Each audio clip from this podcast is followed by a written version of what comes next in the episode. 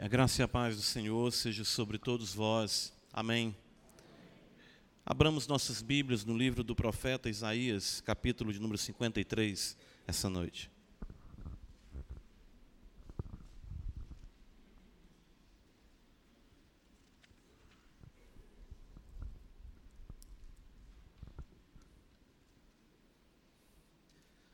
Rogamos ao Senhor que sua bondade e misericórdia possa estar sobre sua amada igreja e que ele seja generoso para conosco em dispensar abundantemente do seu espírito sobre nossas vidas. Amém, meus irmãos. Isaías 53 já foi lido até essa noite, então eu gostaria apenas de ler o versículo no qual iremos nos deter especificamente, ou seja, o versículo de número 5. Acompanhe comigo a leitura. Diz-nos assim a palavra de Deus. Mas ele foi traspassado pelas nossas transgressões e moído pelas nossas iniquidades. O castigo que nos traz a paz estava sobre ele, e pelas suas pisaduras fomos sarados. Amém. Deus bendito Criador de todas as coisas visíveis e invisíveis. Em Ti nós vivemos, nos movemos e existimos. De Ti vem a nossa respiração e tudo mais. Apenas de um só Tu trouxe a existência toda essa esfera humana. Ó oh Deus, mas nós pecamos contra Ti em nossos pais de modo que nos tornamos rebeldes à tua voz. Mas graças te damos porque tu não nos tratou consoante aquilo que de fato merecemos, mas enviou o teu filho, plena revelação do teu ser, Deus de Deus, luz de luz, para que pudéssemos, ó Deus, ser resgatados e viéssemos a ser verdadeiros adoradores cumprindo assim o propósito principal para o qual fomos criados. Senhor da glória, no poder do teu Espírito, em nome de Jesus, essa noite, magnifica acima de tudo a tua palavra, o teu nome, o teu filho. Se o deleite que há nele, de fato, é o que traz prazer à tua alma, tu já disse isso este é o meu filho amado em quem me compraz. Dá-nos compartilhar deste prazer no teu filho, assim como tu o tens nele. Seja ele o centro, seja ele a nossa adoração, a nossa vida. Possamos, ó Deus, ver a beleza de quem ele é. E assim darmos a glória devida ao teu nome, no poder do teu Espírito. Ainda vidas que não te conhecem, ó Deus, possam conhecer-te de fato, só tu podes trazer a luz, só tu podes transportar do reino das trevas aqueles que tu comprou para o reino do Filho do teu amor. Então, nos ajuda essa noite mais uma vez. E que tu seja, Senhor, exaltado. O que importa é que tu cresça. E que nós todos, a cada dia, venhamos a diminuir. Cristo seja, Pai, tudo em todos. Esperança da glória. É no nome dele que nós choramos, ó Deus. Amém. Meus irmãos, nós tivemos aqui a oportunidade de, como já bem frisou o pastor Cleito, cantar Isaías 53, e eu sei que durante toda essa semana a cristandade tem é, mencionado, tem comemorado, tem feito exatamente muitas coisas ah, em alusão à conhecida Semana da Paixão né, de nosso Senhor e Salvador Jesus Cristo. Porém, nós devemos procurar compreender, à luz das Escrituras, o que de fato a palavra de Deus nos ensina, ah, principalmente deste sacrifício glorioso de nosso Senhor Jesus Cristo. Como nós sabemos, a sociedade, de maneira bem equivocada, ela interpreta de muitas maneiras e, de fato, faz uso dessa data simplesmente com uma intenção comercial ou mesmo com uma intenção de humanização, podemos dizer assim, em que tudo que concerne a Cristo é apenas humanizado e tratado dentro de uma perspectiva meramente humana, ah, de, de existencialismo, podemos dizer assim, do valor do homem, do valor da vida humana, do valor da celebração, do valor de tantas coisas que tenho certeza que muitos programas de TV abordaram e ainda estão abordando no decorrer desta semana.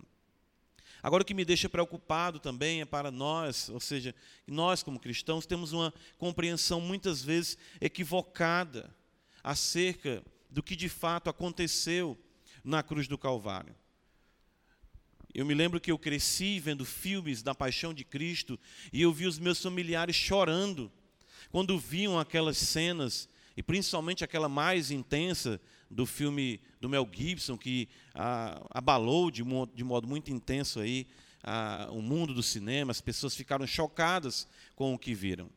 Houve relatos de que pessoas morreram vendo ali aquele filme no cinema tão intenso, tão agonizante foi o sofrimento de Cristo, que as pessoas não conseguiram. Eu ouvi de relatos de que um homem infartou ao ver toda aquela cena tão realmente pungente de sofrimento a qual Cristo foi submetido na interpretação ali daquele ator nas telas de cinema.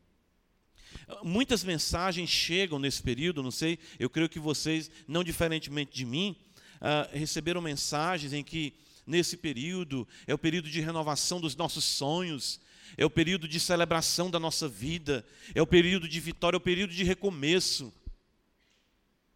E eu fico vendo tudo aquilo e fico um tanto preocupado com isso, porque uh, nós temos que entender que a ação do maligno consiste exatamente no distorcer as verdades do Evangelho, para que venhamos cada vez mais nos tornarmos insensíveis ao fato do que de fato aconteceu na cruz do Calvário.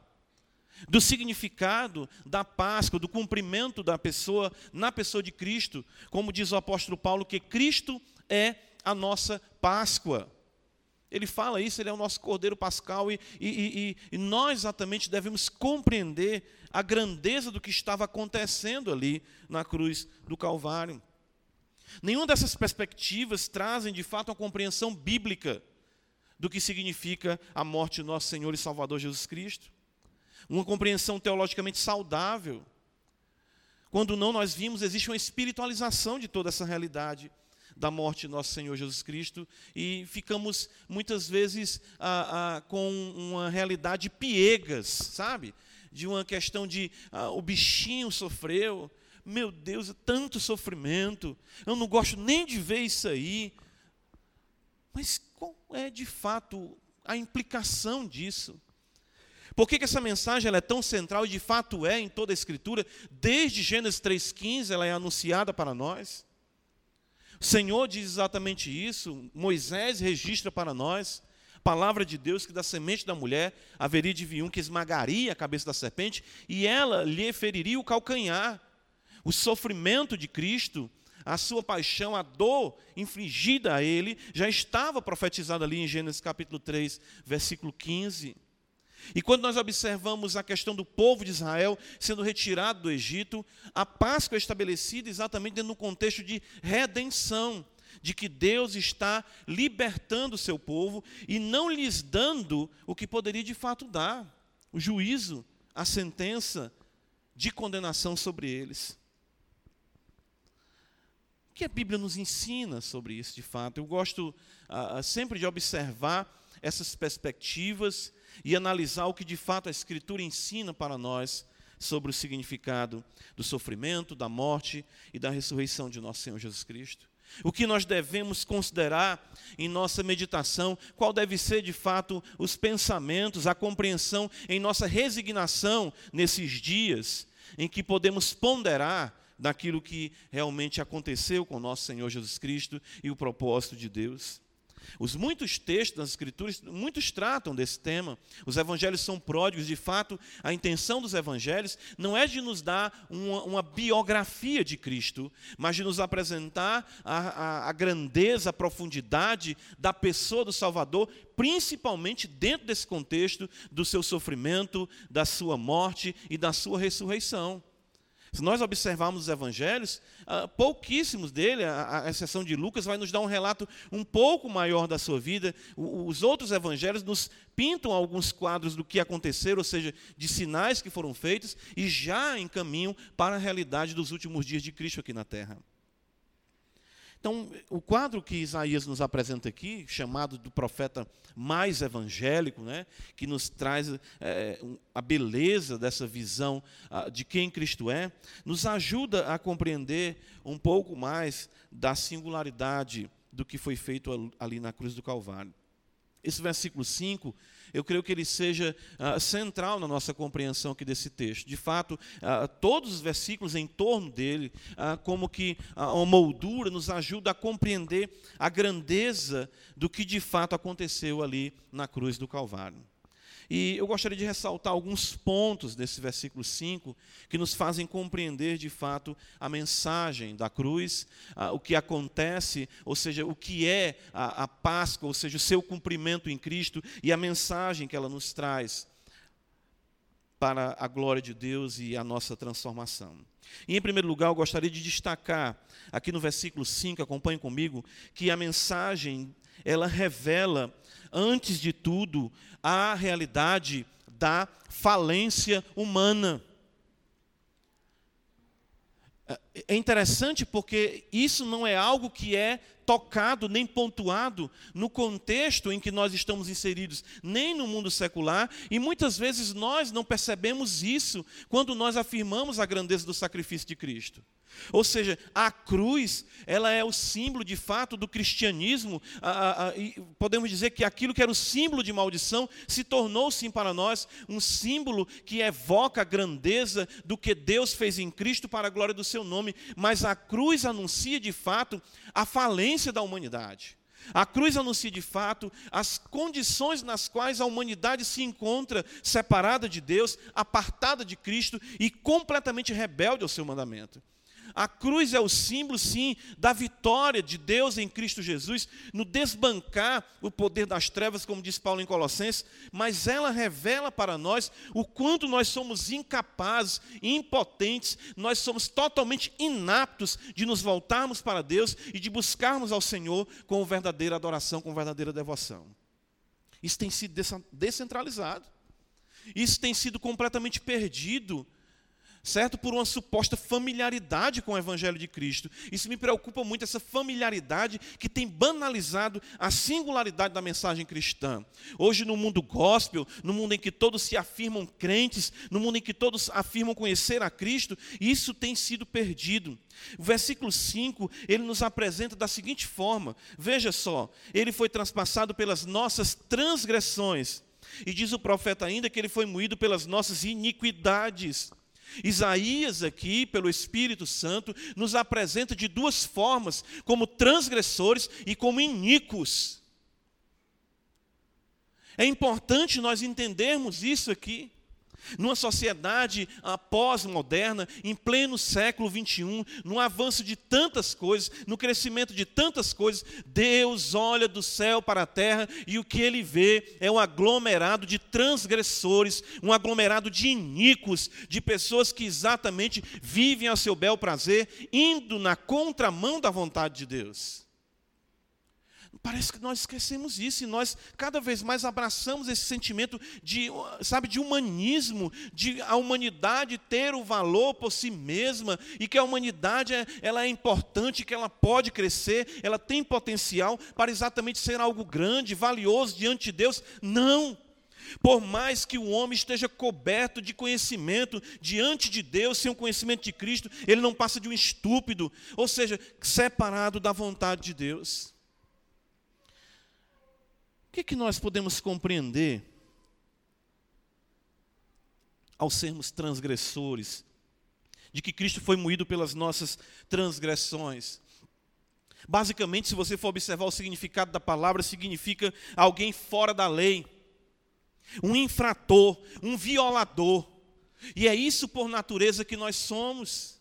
Lamentavelmente, herdamos isso dos nossos pais, ou seja, de Adão, e, consequentemente, É intrínseco ao homem essa prática de infringir tudo aquilo que é da vontade de Deus. Deus diz somente até aqui, o homem vai além. Deus diz não matarás, o homem vai além. Deus diz não adulterarás, o homem vai além. Por que, que a maioria dos mandamentos estão colocados dentro desse contexto negativo, se podemos dizer não, não, não, porque dentro de nós é sim, sim, sim contra a palavra de Deus. Existe dentro de nós uma voz de transgressão, existe dentro de nós constantemente essa tendência terrível de nos insurgirmos contra a palavra do nosso Deus. E isso nós mesmos, sendo já regenerados, claro que não mais com domínio sobre nós. O que dizer das pessoas que ainda não conhecem a Cristo? Deus olha para você como que você pode dizer: Eu não devo nada à justiça, dos homens, mas na justiça divina você é um criminoso. Mesmo como justo, Salmo 119, versículo de número 10, se você observar comigo, o salmista pede a Deus. Ele diz: De todo o coração te busquei, não me deixes fugir aos teus mandamentos. Que coisa terrível! Que coisa complicada, que coisa complexa para nós, mesmo como cristãos, termos essa tendência desde lá do Éden, de que a voz de Deus faz com que nós queiramos fugir dele e transgredirmos a sua lei e nos opormos à sua soberana vontade. O profeta Isaías diz ainda que nós somos, por nossas iniquidades, consequentemente, nós somos iníquos.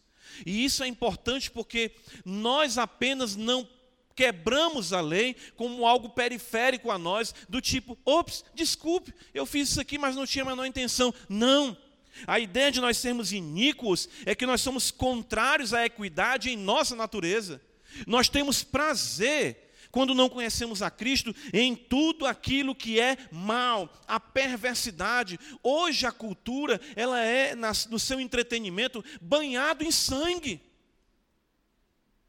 Eu fico vendo a realidade terrível, certo? Das pessoas vibrarem com esses esportes que antigamente eram chamados de, de vale tudo, hoje é, é MMA, né? UFC, em que a sua a tela da TV ali é constantemente vermelha, sangrando, e muitos cristãos ainda comungam nessa realidade como algo normal, como esporte.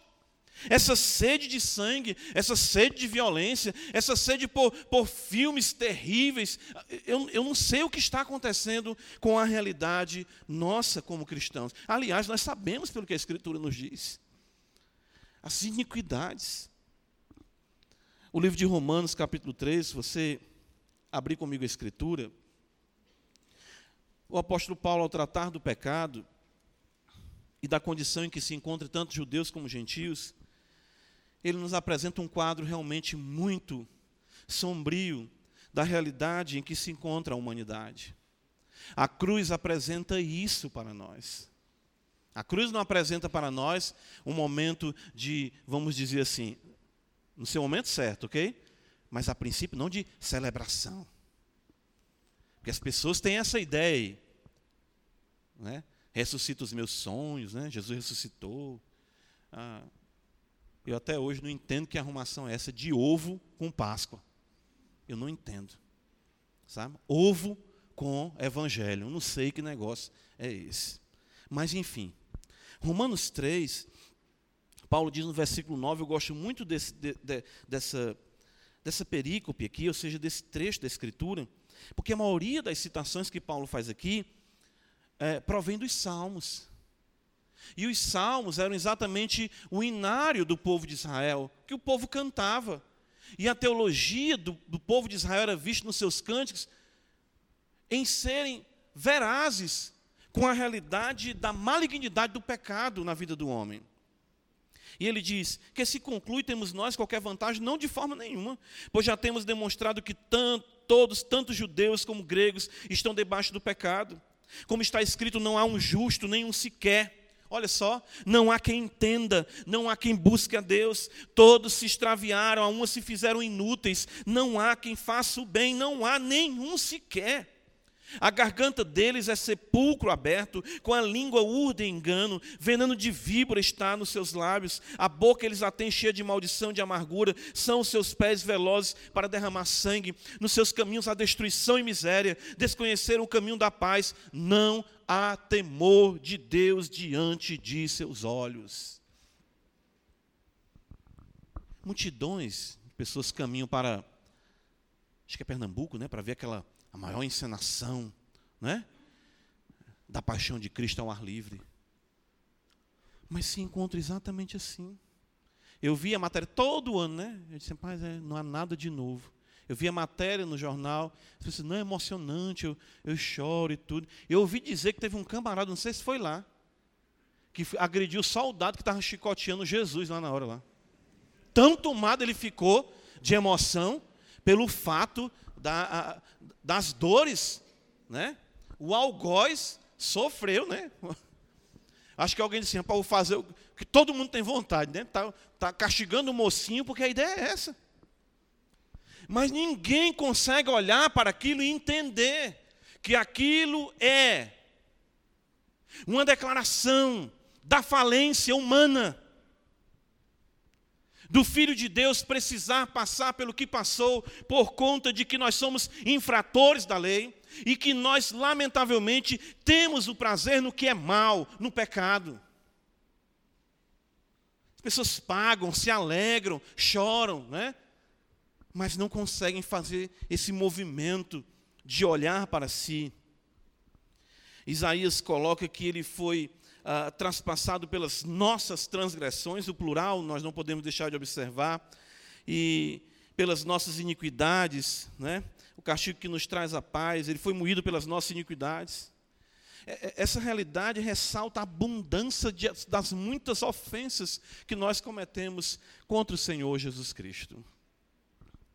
Mas não somente isso, a mensagem revela para nós. Versículo 5, volta comigo, Isaías 53. Veja ah, a descrição de como Cristo sofre aqui, a Bíblia nos fala que ele foi traspassado pelas nossas transgressões, que ele foi moído, e ainda nos diz que pelas suas pisaduras, ou chagas, ou lesões, as contusões que foram aplicadas, as quais de fato ele sofreu. E o que é que isso nos mostra? O fato de Cristo ser traspassado, moído, ferido.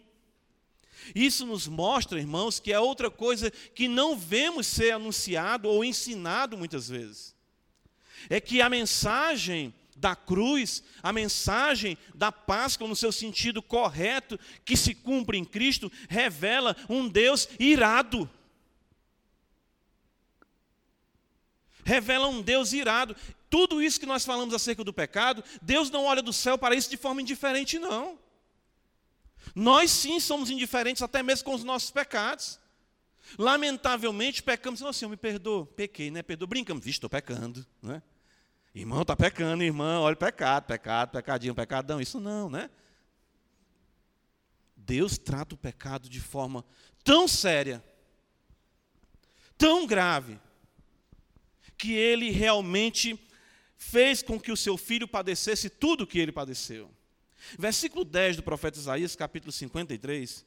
Veja que exatamente a ira do Senhor é quem está, está sendo derramada sobre Cristo, que está sendo derramado.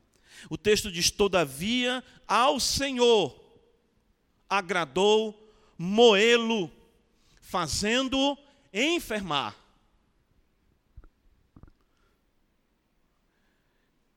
Irmãos, castigo aqui significa de fato não apenas a realidade física a qual Cristo sofreu, mas isso nos mostra que nenhum pecado fica impune. E que Cristo padece ali na cruz, não apenas exatamente o, que afirmamos fisicamente, mas espiritualmente também. Na cruz ele brada: Deus meu, Deus meu, por que me desamparaste? Existe muita controvérsia entre alguns teólogos dessa questão de Cristo. alguns dizem que ele desceu ao inferno. Então, alguns textos do Novo Testamento nós não vamos trabalhar aqui, não temos tempo.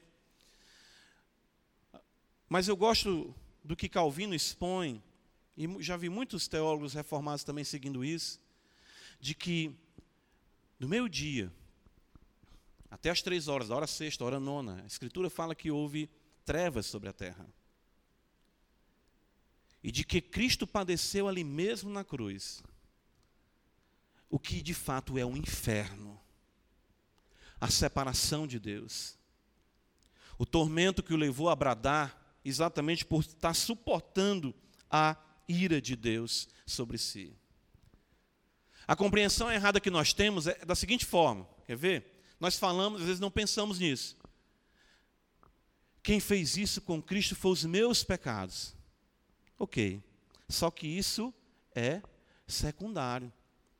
Porque nenhum pecado, de fato, tem efeito sobre Jesus. Ele é santo, ele é perfeito. O que exatamente acontece é que ele foi traspassado, veja, pelas nossas transgressões e moído pelos pelas nossas iniquidades. O castigo que nos traz a paz. Então o fato é que a ira de Deus pelos pecados estava sobre Cristo. Não é questão de que algum pecado tenha efeito sobre Cristo, ou que possa fazer uh, padecer algo, não, ele não, o pecado nenhum lhe toca. Já no ventre de Maria, a Escritura diz, o Espírito Santo ali, o anjo fala para Maria que o ente santo que em ti há de nascer será chamado Filho de Deus. E ele foi preservado no poder do Espírito Santo de não ter nenhum pecado sobre si. Os nossos pecados, sim, foram lançados sobre ele. Mas o que nós vemos aqui que ele traz todo o tormento, toda a dor, é porque o Pai o castigou para que não castigasse a nenhum de nós, aqueles que ele escolheu para si. Romanos 1, o apóstolo Paulo nos apresenta também algo importante, que é exatamente o que estamos vendo aqui. E que é ignorado hoje na mensagem da cruz. Ou seja, a realidade de um céu que não é azul como nós pensamos aos nossos olhos. Visivelmente sim, mas espiritualmente não. Romanos 1, o apóstolo Paulo, quando ele fala no versículo 16, pois não me envergonho do evangelho, porque é o poder de Deus para a salvação de todo aquele que crê, primeiro do judeu, também do grego, visto que a justiça de Deus se revela no evangelho de fé em fé, como está escrito, o justo viverá pela fé. Versículo 18, Paulo diz: a ira de Deus se revela do céu contra toda impiedade e perversão dos homens que detêm a verdade pela injustiça. Deus está irado com a humanidade. Deus está irado com aqueles que ainda não correram para a cruz. O que paira sobre a sua cabeça, você que adentrou aqui hoje e não conhece o Evangelho, é uma realidade de chamas de juízo que vem diretamente do céu sobre a sua cabeça. Foi exatamente o que Cristo sofreu, a ira de Deus revelada do céu claro, ali na cruz pelo pecado do seu povo. Mas triste é e triste será daqueles que exatamente não têm essa graça sobre sua vida e podem ter certeza de que não têm paz com Deus, não têm comunhão com Deus e a ira de Deus está estacionada sobre as suas cabeças. Irmãos, não considerar a ira de Deus na mensagem do Evangelho é desprezar a santidade do Senhor, é desprezar a justiça de Deus, é desprezar a retidão de Deus. É por isso que na cruz diz um salmo, eu não lembro agora a referência de que a justiça e a misericórdia se beijam. Nós temos ali a graça de Deus concedida sim na cruz, mas nós temos o juízo de Deus manifestado ali sobre o seu filho. Isaías 53, em continuidade, o que estamos observando do que de fato a mensagem da cruz nos transmite, o versículo 5 nos diz o seguinte: observa. Ele foi traspassado pelas nossas transgressões e moído pelas nossas iniquidades. O castigo que nos traz a paz estava sobre Ele. A paz. Percebem a beleza simples do Evangelho? Homem em pecado, o que é que vai trazer sobre ele? Ira de Deus. Mas o que é que Deus oferece? Paz. E aqui é o que nós temos na mensagem da cruz, a gloriosa doutrina da justificação. Que de fato nós não podemos nos achegar a Deus, que de fato a ira de Deus está sobre nós, mas Ele apresenta um meio de nos colocar numa relação de paz com Ele. Não é paz no contexto de ausência de problemas, de conflitos, de guerras, não é isso mas a paz na relação com Deus, porque outrora estávamos exatamente como inimigos do Senhor, inimigos da Sua vontade, inimigos da Sua palavra. Romanos capítulo 5, texto conhecido, o apóstolo Paulo vai exatamente nos mostrar que o resultado dessa gloriosa justificação é a paz com Deus. Justificados, pois, mediante a fé, diz Paulo, Romanos 5:1. Temos o que? Paz com Deus. Por meio de quem? De nosso Senhor Jesus Cristo. Irmãos, ah, e aí é que está, ah, sempre que a gente fala dessa questão, ah, isso, ah, Lutero dizia que uma igreja está de pé, ou ela cai, na sua relação com esta doutrina. A maneira de nós sermos aceitos por Deus não vem de forma nenhuma por aquilo que nós podemos fazer, mas nas condições de paz propostas exatamente por Ele. E não por aquilo que nós apresentamos como penitência, ou como pagamento de promessa, ou como voto, seja lá como você chame, para se aproximar de Deus. Não. Só existe uma oferta aceitável e essa oferta é o corpo de Cristo, é Ele próprio diante de Deus, em sacrifício pelo pecado do, seus povo, do seu povo. Isaías 53, versículo 10, a parte B, você vai observar que diz assim para nós: quando Ele der a sua alma como oferta pelo pecado. Veja, oferta pelo pecado. Somente Cristo é de fato a oferta pelo pecado. O autor aos Hebreus vai nos ensinar isso: que sangue de touros, sangue de bodes, não tem poder para perdoar pecados. Mas o sangue de Cristo, que fala coisas superiores ao sangue de Abel, é que de fato nos justificou diante do nosso Deus, ou seja, os nossos pecados foram colocados sobre ele e a ira que esses pecados atraíam foram realmente de encontro com, a ele, com toda a força de Deus, claro, com todo o seu poder e justiça, e sobre nós foi colocada a sua justiça e veio ao nosso encontro unicamente uma relação de amor e de paz. Segundo Coríntios 5, 21, texto clássico para compreendermos a doutrina da justificação, Paulo vai dizer, aquele que não conheceu o pecado, Deus o fez pecado por nós, para que nele nós fôssemos feitos justiça de Deus. Aqui, irmãos, nós não temos um amor piegas, de que Deus olha para o meu pecado e diz: não, é, isso é bobagem, eu relevo o teu pecado. Não, cada pecado nosso, passado, presente ou futuro, receberam de fato a devida paga sobre Cristo Jesus, nosso Senhor. Seja aquilo que você considera pequeno, ou até mesmo o que é mais hediondo, tudo isso revela para nós o amor de Deus que age em justiça. O Deus Filho que voluntariamente se oferece por nós.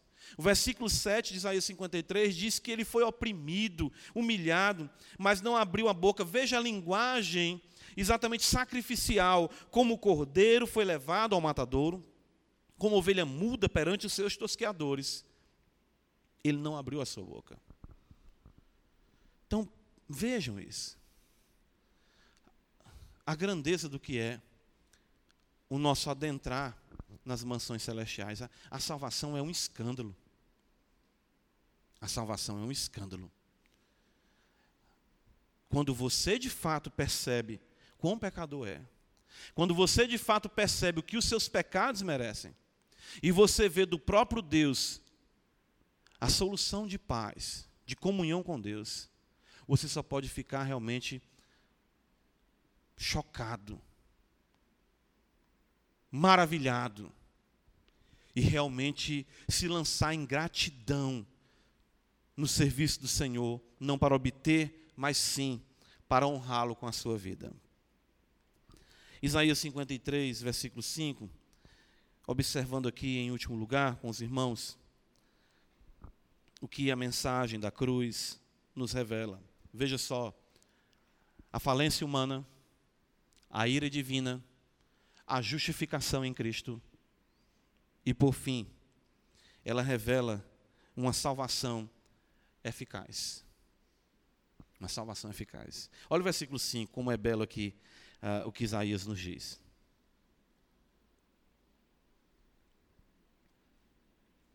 Ele foi traspassado pelas nossas transgressões e moído pelas nossas iniquidades. O castigo que nos traz a paz estava sobre ele, e pelas suas pisaduras, vejam essas duas últimas palavras: fomos sarados. Hã? Fomos sarados. O versículo 4 vai nos mostrar o seguinte: certamente ele tomou sobre si nossas enfermidades e as nossas dores levou sobre si. É bem verdade que o Evangelho de Mateus aplica esse texto, ah, especificamente ele se vê em Mateus 8, versículo 17, no ministério de Cristo ao efetuar curas sobre muitas pessoas que ele bondosamente assim agiu. Porém, 1 Pedro capítulo 2, abre comigo a escritura. Pedro vai dizer para nós assim: versículo 24 e 25.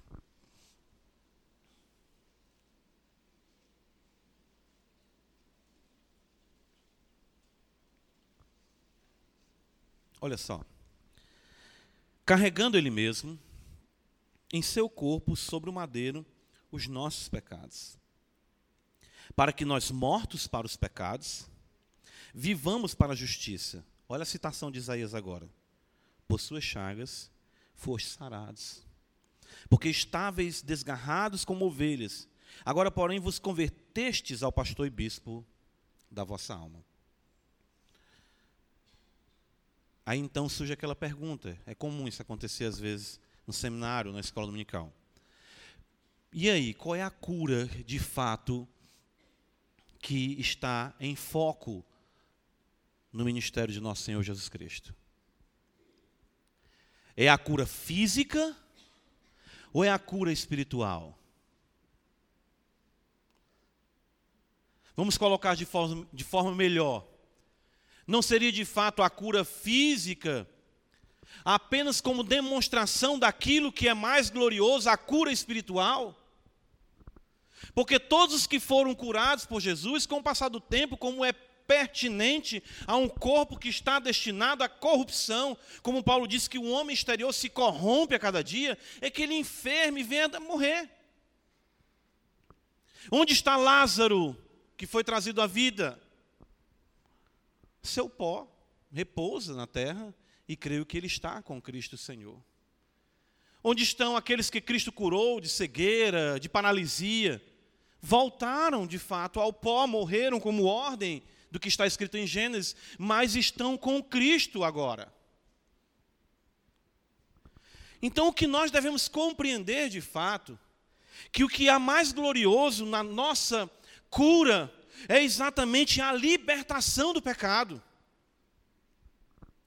Eu gosto quando aquele paralítico, né, desce, descem ele ali, quebram o telhado, e Jesus olha para aquele homem e Jesus não vê urgência na cura dele. Assim, de, de imediato, ele diz: Filho, os teus pecados estão perdoados. Eu, eu, eu, gosto de pensar que aquele homem ali, talvez tetraplégico, não tinha ainda o termo, né? Mas eu imagino que ele estava ali se estribuchando de alegria por dentro, com a palavra de Cristo que trouxe cura à sua alma, de fato, de verdade, eficazmente. E aí começaram a questionar: quem é esse que perdoa pecado? Ele, para que saibais que o Filho do Homem tem poder sobre a terra para perdoar pecados, veja a cura física, testifica do que aconteceu de forma mais gloriosa, a cura espiritual. Então, quando nós cantamos que Cristo levou sobre si os nossos pecados, que Cristo tomou sobre si as nossas iniquidades, nós estamos dizendo que nenhum pecado terá mais domínio sobre nós, porque nós fomos sarados. Isso é cura.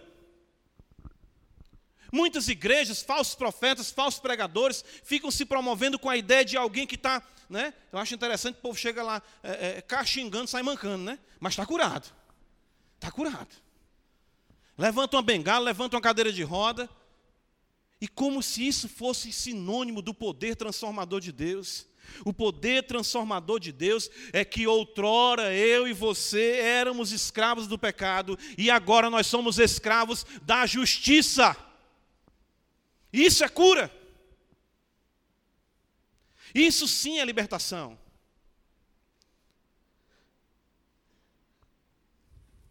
O texto que nós observamos aqui, de Isaías 53, ele ainda vai dizer algo interessante, que vai nos ajudar a compreender o que está atrelado. Eu gosto muito de observar isso tanto no nascimento como na morte de Cristo.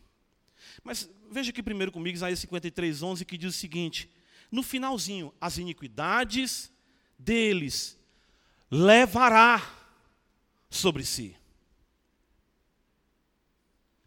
Cadê aquele pecado que lhe dominava? Cristo levou. Mateus capítulo 1, versículo 21, a escritura vai dizer, o anjo fala para José, porás o nome dele de Jesus. Por quê? Ele salvará o seu povo das dívidas. É isso? Ele salvará o seu povo dos problemas sentimentais. Terapia do amor. Vamos fazer aqui um momento em que esse casal vai tudo dar certo. Não. Ele salvará você de quê? Das enfermidades físicas? Não. Ele salvará o seu povo dos seus pecados. De modo que se a sua vida ela não foi transformada e você permanece do mesmo jeito, mesmo tendo ouvido a mensagem do Evangelho, cuidado! Tristemente e provavelmente os pecados seus não foram levados por Cristo e você está fadado à condenação eterna. Ouvir o Evangelho por tanto tempo Conhecer a Bíblia por tanto tempo e não mudar de vida é sinônimo de que lá na cruz Cristo não pronunciou o seu nome diante do Pai. Porque ele levou sobre si os pecados do seu povo. Isaías 53 mostra isso de forma tão intensa que ele diz no versículo 11: Ele verá o fruto do penoso trabalho de sua alma e ficará satisfeito. Jesus não morre pelo Antônio e o Antônio está ali e o Antônio não quer nada com ele. Ele morri por ele, ele não me. Rapaz, está no pecado de novo. Não. Não foste vós que me escolhestes a mim. João 15, 16 diz isso, mas fui eu que escolhi a vós e vos designei para que vades, deis fruto, e o vosso fruto permaneça. Jesus olha para aqueles por quem ele morreu e ele fica satisfeito. Aí eu pergunto para você: você é motivo de satisfação para Cristo? A minha vida e a sua vida é um motivo de satisfação que ele possa dizer: olha o resultado do meu precioso sangue, olha o resultado das minhas dores, da minha agonia, do meu sofrimento. Eis um homem ou uma mulher por quem valeu a pena eu derramar o meu sangue, porque de fato ele me ama e vive para a minha glória. Será que é isso? Porque quando nós tomamos o nome de Deus, isso é tomar o nome de Deus em vão, viu, irmãos? Ou você que, mesmo venha se pronunciar como cristão, mas a sua vida não sofre transformação. Não, eu sou crente, eu sou cristão. Leva o nome de Cristo, mas não leva o poder do nome de Cristo. Versículo 12 de Isaías 53, nessa realidade de sermos sarados, de Cristo ficar satisfeito, de Ele nos tomar para si, de o pecado não ser mais Senhor sobre nossa vida, porque nós somos sarados. Eu acho muito belo o que o profeta diz assim, por, por isso, versículo 12: Eu lhe darei muitos como a sua parte, e com os poderosos repartirá-lhe o despojo, porquanto derramou a sua alma na morte, foi contado com os transgressores, contudo levou sobre si o pecado de muitos, ele diz, e pelos transgressores intercedeu. Principalmente, a ideia é que nós somos, hoje, aqueles por quem Cristo morreu, despojo dele. E eu lembro de Êxodo capítulo 19, que Pedro cita ah, também, 1 Pedro capítulo 2, versículo 9, que ele diz que nós somos propriedade peculiar. Foi uma compra. Ele nos comprou com o seu sangue. Irmãos, a mensagem da cruz é essa, simplesmente. Não existe mistério. O pastor falou aqui, a Bíblia é simples, a mensagem é simples, poderosa, transformadora. Cristo, como diz o apóstolo Paulo, é a nossa Páscoa. Nós não somos como judeus, nós não estamos mais comendo cordeiro. Tem igreja por aí que o camarada mata um carneiro, assa o carneiro, bota os irmãos para comer ava amarga. Vamos comemorar a Páscoa. Não, isso aí não, isso aí se cumpriu. Cristo é a nossa Páscoa, e assim, a, a, todo aquele que de fato compreende a mensagem da cruz, compreende a hediondez do pecado. Todo aquele que de fato compreende a mensagem da cruz, compreende a santidade de Deus. Todo aquele que compreende a mensagem da cruz, compreende o glorioso plano de salvação, a justificação em Cristo. Todo aquele que compreende a mensagem da cruz, compreende que é livre para viver para Cristo e não mais escravo do pecado.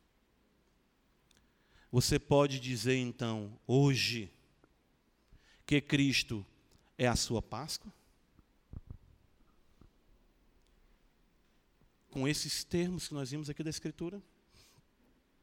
Você que adentrou aqui essa noite pela primeira vez, ou já tem vindo outras vezes aqui, você pode dizer que além de ter comido chocolate essa semana, ou pão de coco, ou muito peixe, eu não tenho nada contra não, eu gosto, viu? Gosto mesmo. Mas além de tudo isso, você pode dizer que você era miserável pecador, sob a ira de Deus, mas que Deus de fato te concedeu a paz e que não mais o pecado domina a sua vida, porque agora você vive para Cristo? Se assim for, posso lhe dizer que você de fato está tendo uma Páscoa feliz. Porque Cristo, sim, e somente Ele, cumpre toda essa realidade da Páscoa para a glória de Deus Pai. Amém, irmãos. Obrigado, Senhor, por tua palavra. Nos ajuda a vivermos para ti. Ó Deus bendito, que essas verdades elas se assenhorem de nós, venham se senhorar de nós. E sejamos constrangidos pelo teu espírito a sermos gratos. E que vidas, Pai, essa noite possam ser tocadas e em um compromisso de viver para a tua glória e o teu louvor. Em nome de Jesus, Senhor. Amém.